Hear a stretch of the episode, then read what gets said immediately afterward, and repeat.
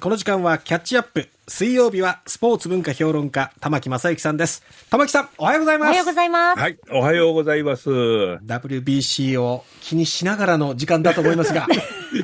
はい、なんか一回表裏は0対0らしいんですけれども、でもあの、昨日の試合はすごかったですね。劇的でした。こんなね、ドラマティックな展ものすごい試合をしてくれてたというか、まあ、村上が打ったのは嬉しかったですね。ですね。もう本当に、えー、よかったですけれどもね、はい。実はね、ええ。この WBC もそうなんですが、まあ、オリンピックもそうなんですけれども、え野球の国別対抗戦というのは、い。絶対無理だと昔から言われていたのはご存知ですか？え、そうなんですか、えで、日本の野球界がね、やっぱり野球はオリンピオリンピックにしようという動き動きが出た出たときに、ええ。アメリカでは絶対に無理、そんな無理なこと言うなということを言われたんですね。えーなんでですか？これな、なんででだと思われます？メジャーリーグ優先だからとか？まあ、それも若干あったでしょうね。ほうほただこれ、野球は不可能だって言われたんですよえね。ーなぜ？うなんででしょ要するにね、はい審判のジャッジなんですよ。うあ要するにストライクボールとかで、あ。はい。どの国をひいきにするとかが、ええ。絶対に出るからダメだって言われたんですね。はあ。で、それダメだと言われたその当時というのは、ええ。こ抗議がものすごかったんですよね。うーん。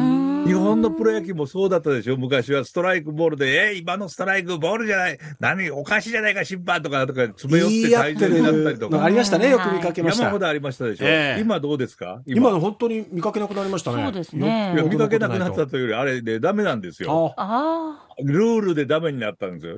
要するにストライクボールのジャッジ、それからアウトセーフの、えーアピールプレー以外の抗議ですねええ。これは一切禁止するということになった。要するに審判をぜ、もの権威を守るようにしたんですね。ええだから審判が少々間違えようが何しようが、そういうことは審判間違えないとうん。いうことになって、こういうふうに野球が進むようになったんですね。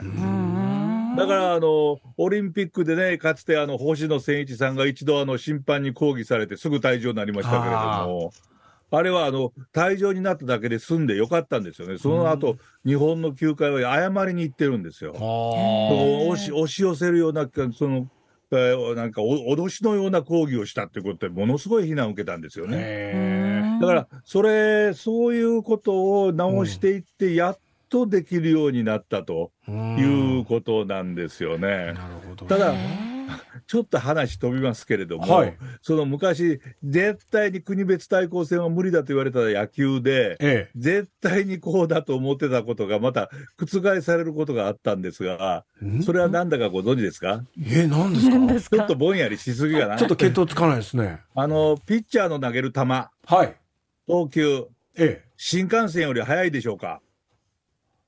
あ、い、え、い今は新幹線の方が早い。早い、そうですね。ですぐ答え出ますよね。え昔は全員が新幹線の方が速いと思って、あ、新幹線よりピッチャーのボールの方が速いと思ってたんですよ。ああ。要要するに、あの、球速を測る機会がない時ですね。ええこの時、あんなピッチャーの球より新幹線より速いに決まってんじゃないかと。うんだから一番最初にね、ええあの、スピードガンが現れて、ええ。140キロって出出た時にみんながっかりしたんですよ。そうなんですね。ええ、あれそんなに遅いの？って。だから、その、いわゆる、なんていうんですかね、あの、まあ、さっきの審判のもそ、ちょっと似てるんですけれども、うん要するに人間が目の錯覚でやっているスポーツを、ええ。機械で測ると、ちょっと感覚が違うところっていうのがすごく多いんですよね。ああ、なるほど。ですからあの、例えばピッチャーの投げるスピードの球でも、うん実は低めの方が速いんですよね。うん高めよりもあ、そうなんですか。えーなぜかというと、ボールを持つ長あの、えー手手で持つな長長さが長くなるわけですから、あ手がふ手の力が入あの低めの方がたくさん入るんですあ、よ、ね。なるほど。うですからな、あのスピードガンで何で測っても低めの方が速いんです。ところが、バッターは全部高めの方が速いって言いますからね。うん。だから、その、そういう違いがあるんですね。そこで、今、あの、アメリカでは一番大問題になっていって、ええ。どこれ、この先どうなるのかっていうのが、ストライクボールのコンピューター判定ですね。ああ、ね、あの、マイナーリーグで少し取り入れたんですけれども、ええ。どうもコンピューターも誤信が多いらしいんですね。あそうなんですね。えー今のストライクなの、今のボールなの？とかなんとかいうことーを、うん。バッターが言うけれども、黙ってろ、コンピューターが言うんだっていうふうに言われたら、抗議できなくなって、ところが、人間に抗議ができないのと、コンピューターに抗議ができないのでは、全く感覚が違うんですよね。そうですね。これはね、やっぱり人間だったら抗議ダメっていうルールができると、ええ。まあ仕方ないかというふうに思うんですけれども、うん。コンピューターだだったら、コンピューターが言ってんだから正しいだろうって言われても、うん。いや、おかしいよ、コンピューター壊れてるんじゃないのっていうふうに 言いたくなるんですね。うん。このあたりに、え野球というか、スポーツの本質がどうもありそうですえ。ね。